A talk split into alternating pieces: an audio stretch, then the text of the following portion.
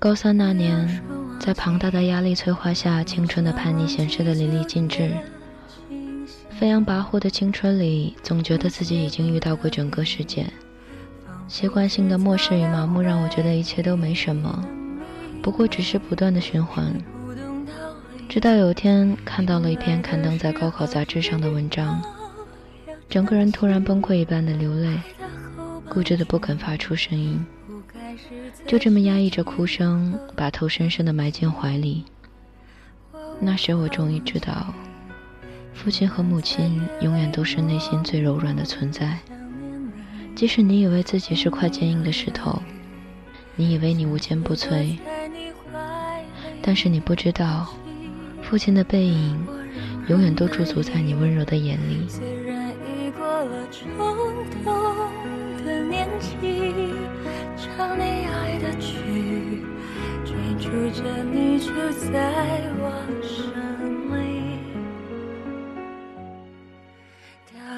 嘿。今天的你过得还好吗？这里是半岛玫瑰，我是玫瑰。今天我终于决定把这篇文章讲给你听，来自龙应台，目送。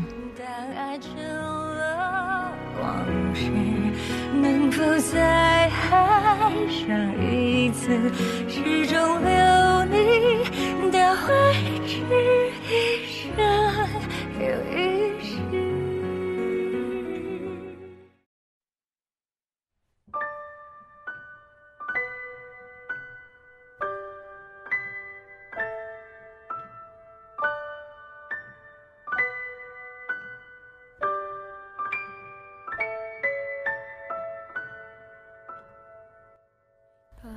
花安上小学第一天，我和他手牵着手，穿过好几条街，到维多利亚小学。九月初，家家户户院子里的苹果和梨树都缀满了拳头大小的果子，枝桠因为负重而沉沉下垂，跃出树篱，勾到过路行人的头发。很多很多的孩子在操场上等候上课的第一声铃响，小小的手全在爸爸的、妈妈的手心里。怯怯的眼神打量着周遭，他们是幼稚园的毕业生，但是他们还不知道一个定律：一件事情的毕业，永远是另一件事情的开启。铃声一响，顿时人影错杂，奔往不同方向。但是在那么多穿梭纷乱的人群里，我无比清楚地看着自己孩子的背影，就好像在一百个婴儿同时哭声大作时。你仍旧能够准确听出自己那一个的位置。花安背着一个五颜六色的书包朝前走，但是他不断的回头，好像穿越一条无边无际的时空长河。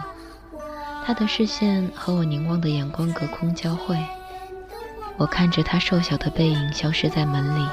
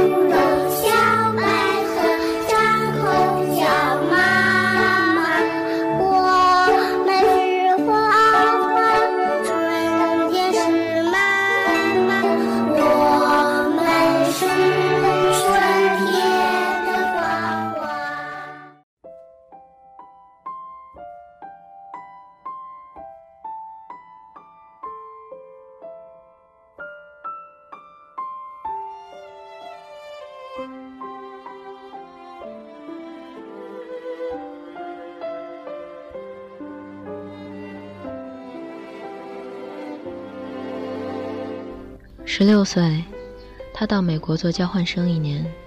我送他到机场，告别时照例拥抱。我的头只能贴到他的胸口，好像抱住了长颈鹿的脚。他很明显的在勉强忍受母亲的深情。他在长长的行列里等候护照检验，我就站在外面，用眼睛跟着他的背影一寸一寸往前挪。终于轮到他。在海关窗口停留片刻然后拿回护照闪入一扇门疏忽不见。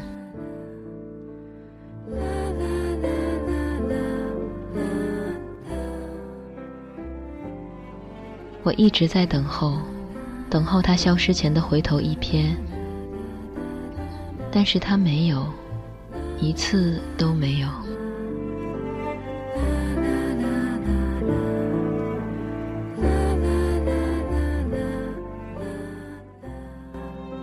现在他二十一岁，上的大学正好是我教课的大学。但即使是同路，他也不愿搭我的车；即使同车，他戴上耳机。只有一个人能听的音乐是一扇紧闭的门。有时他在对街等候公交，我从高楼的窗口往下看，一个高高瘦瘦的青年，眼睛望向灰色的海。我只能想象他的内在世界和我一样波涛深邃，但是我进不去。一会儿公交来了，挡住了他的身影，车子开走，一条空荡荡的街只立着一只油桶。我慢慢的、慢慢的了解到，所谓父女母子一场，只不过意味着。你和他的缘分，就是今生今世不断的在目送他的背影渐行渐远。你站立在小路的这一端，看着他逐渐消失在小路转弯的地方，而且他用背影默默告诉你，不必追。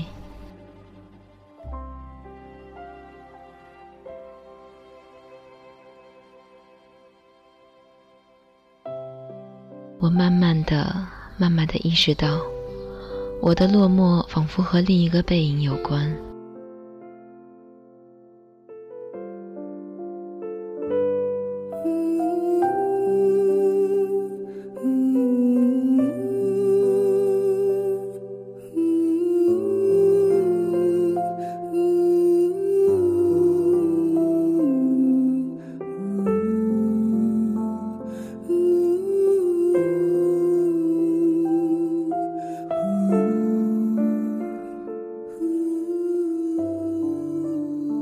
博士学位读完之后，我回台湾教书。到大学报到的第一天，父亲用他那辆运送饲料的廉价小货车长途送我。到了，我才发觉他没开到大学城门口，而是停在侧门的窄巷边。卸下行李之后，他爬回车内准备回去。明明启动了引擎，却又摇下车窗，头伸出来说：“女儿，爸爸觉得很对不起你。”这种车子实在不是送大学教授的车子。我看着他的小货车小心的倒车，然后噗噗驶出巷口，留下一团黑烟，直到车子转弯看不见了，我还站在那里，一口皮箱旁。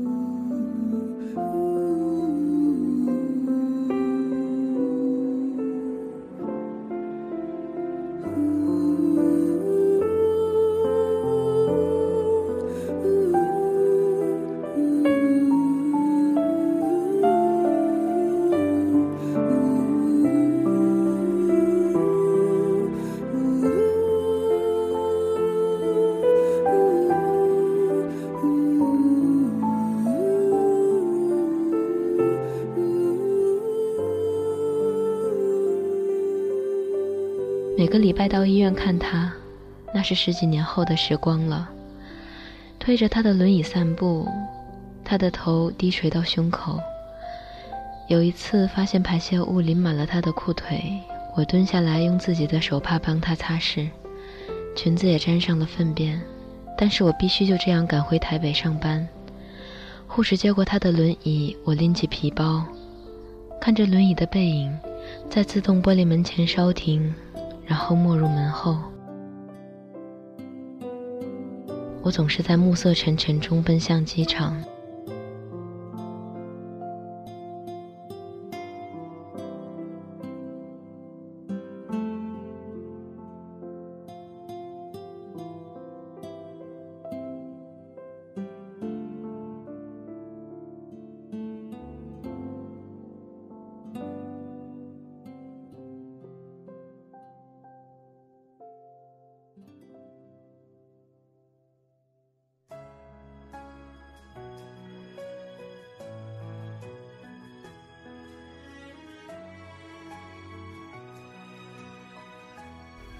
火葬场的炉门前，棺木是一只巨大而沉重的抽屉，缓缓往前滑行。